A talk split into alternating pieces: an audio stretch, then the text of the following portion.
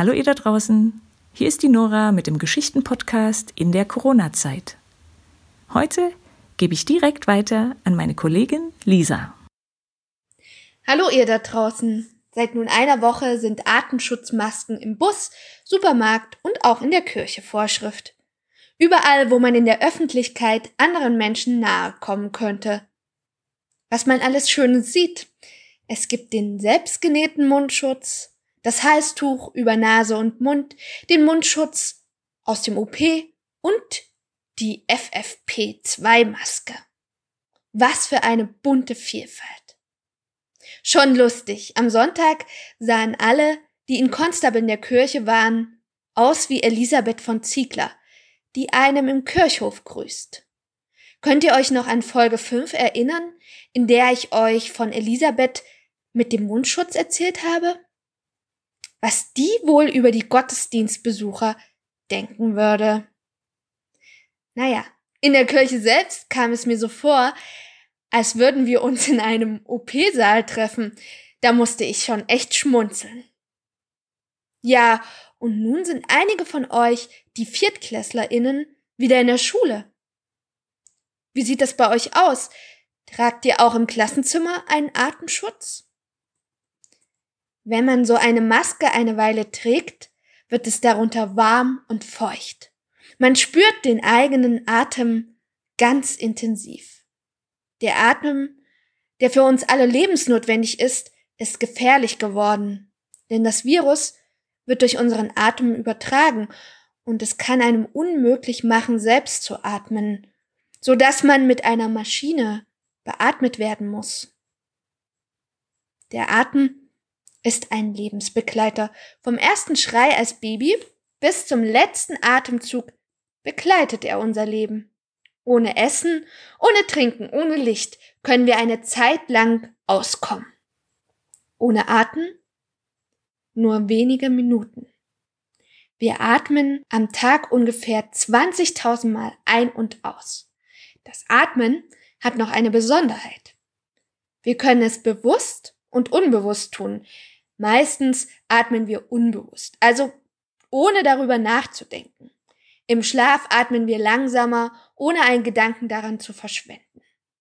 Wenn wir rennen, atmen wir schneller, und wenn uns jemand erschrickt, halten wir die Luft an.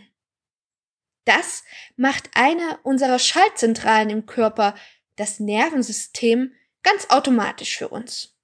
Auch das Herz und die Verdauung werden so gesteuert. Doch wir können unserem Herz nicht sagen, dass es langsamer schlagen soll und unserem Bauch auch nicht befehlen, dass er die Schokolade nicht weiter verdauen soll. Aber wir können unserem Atem steuern. Zum Beispiel, wenn wir tauchen wollen, können wir die Luft anhalten. Und wenn wir bewusst ganz langsam atmen, beruhigt das auch unsere Gedanken. So ist der Atem etwas, das eine Verbindung schafft zwischen unseren Gedanken, unserem Geist und unserem Körper. Etwas echt Besonderes. Der Atem bringt unsere Worte zu anderen Menschen. Durch ihn können wir sprechen.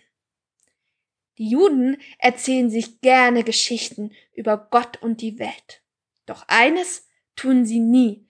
Sie sprechen den ursprünglichen Namen Gottes nicht aus. Er ist heilig für sie, deswegen umschreiben sie ihn mit anderen Namen. Lange Zeit habe ich mich darüber sehr gewundert.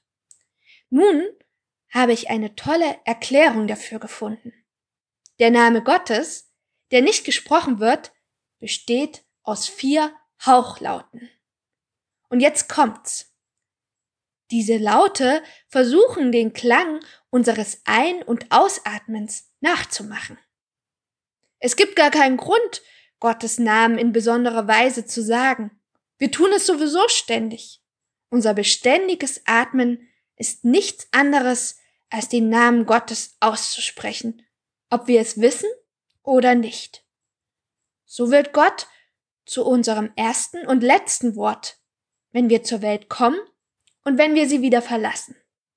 Was für ein wunderbarer Gedanke. Wir leben, weil Gott uns den Atem geschenkt hat.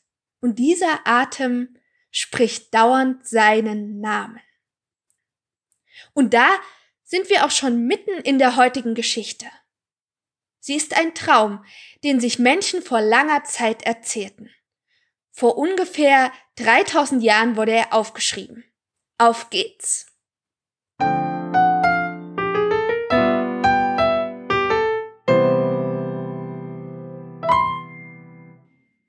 Gott hatte etwas Großes vor. Er wollte die Welt erschaffen, das Leben und die Liebe. Bisher hatte er seine erste Idee schon verwirklicht. Die Erde war da, überall. Weil Gott es aber noch nicht regnen lassen hatte, gab es kein anderes Leben. Doch da befeuchteten Nebelschwaden das Land. Gott nahm die feuchte, lehmige Erde, um sie in Knete zu verwandeln. So formte er Rippe für Rippe einen Menschen.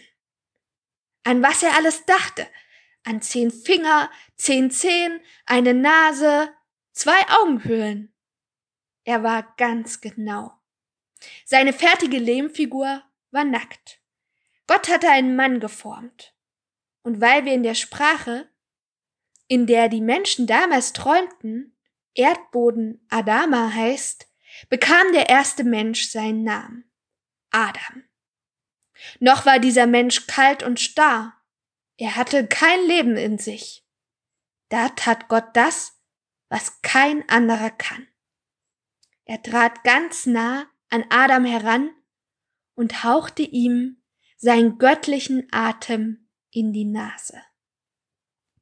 Damit fing Adams Herz an zu schlagen. Und was gerade noch eine kalte Lehmstatue war, begann sich zu regen. Adam wurde warm, er schlug die Augen auf, Gott spürte seinen ersten Atemzug. Das freute ihn. So begann er das Paradies anzupflanzen. Richtung Osten sollte ein Garten mit Namen Eden entstehen. Eden? Eden heißt in der Sprache der Träumenden Wonne. Gott ließ Gräser sprießen, Blumen wachsen, Sträucher gedeihen, wunderschöne Pflanzen wiegten sich im Wind. An den verschiedensten Bäumen hingen wunderbare Früchte. In der Mitte des Gartens ließ Gott zwei ganz besondere Exemplare wachsen. Der eine trug unendlich viele wunderschöne bunte Blüten, die sich in Früchte verwandelten und zu Boden fielen. Dies war der Baum, dessen Früchte ewiges Leben schenkten. Nicht weit davon entfernt stand der Baum der Erkenntnis. Der Baum, der Gutes und Böses unterscheiden lässt. Dieser war viel schlichter als sein Nachbar. Stolz ragte er hoch in den Himmel. Seine Blätter waren glänzend, Blüten trug er keine, aber verlockende Früchte.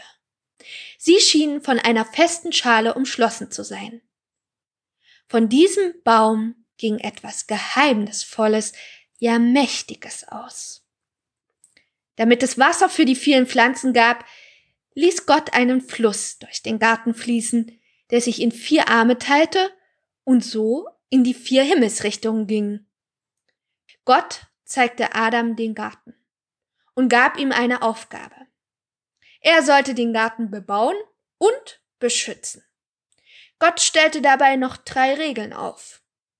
Niemals durfte Adam den Garten ausbeuten, sinnlos abholzen oder verkommen lassen. Adam konnte von allen Früchten des Gartens so viel essen, wie er wollte. Nur von einem Baum nicht, vom Baum der Erkenntnis. Sobald er davon esse, müsse er sterben. Adam verstand die Regeln und machte sich fröhlich an seine Arbeit. Nun hatte Gott Zeit, aus dem feuchten Lehm Tiere zu formen. Es schien ihm wichtig zu sein, dass der Mensch alle Tiere kennenlernte. Deswegen brachte er jedes neu geformte Lebewesen zu Adam und fragte ihn, welchen Namen er ihm geben würde. Adam betrachtete die Tiere ganz genau. Und dann fiel ihm auch schon ein Name ein. Ach, das ist doch ein Papagei. Ja, hallo Regenwurm. Hm, Du, du, du bist ein Mistkäfer. Löwe, Oktopus, Krebs. Ach, schönen guten Tag, Giraffe. Mensch, Tiere und Pflanzen kamen super miteinander aus. Doch Adam war furchtbar einsam. Gott konnte das gar nicht mehr mit ansehen. Er dachte, es ist nicht gut, wenn Adam die ganze Zeit alleine bleibt. Er braucht eine Gefährtin. Sie sollte zu ihm gehören, wie er zu ihr. Beide sollten sich verbunden fühlen. Um das möglich zu machen, sollte die Gefährtin Adam ganz ähnlich sein. Gott fasste einen Plan. Er ließ Adam einschlafen, entnahm ihm eine Rippe und ließ die Stelle sofort wieder zuwachsen. Adam sollte keine Schmerzen spüren. Gott formte aus der Rippe einen zweiten Körper, der genauso schön war wie Adam. Doch ein Unterschied gab es. Es war eine Frau. Ihr brauchte Gott kein Leben einzuhauchen, denn sie hatte den göttlichen Lebensatem mit Adams Rippe schon erhalten. Nun begann sie zu atmen und bewegte sich, nachdem Gott sie fertiggestellt hatte. Als Adam wieder wach war, stellte Gott Adam seine neue Gefährtin vor. Adam war außer sich vor Freude. Endlich bin ich nicht mehr allein zwischen diesen ganzen Tieren und Pflanzen. Endlich habe ich dich als mein Gegenüber. Adam schenkte ihr den Namen Eva, der in der Sprache der Träumerinnen Leben heißt. Juhu! Nun können wir gemeinsam leben, füreinander da sein, alles miteinander teilen. Gott hatte mit Adam und Eva das erste Paar der Erde geschaffen. Sie waren nackt und es störte sie nicht. Und damit endet der uralte Traum. Ein Traum von der Entstehung der Welt, der Liebe und des Lebens.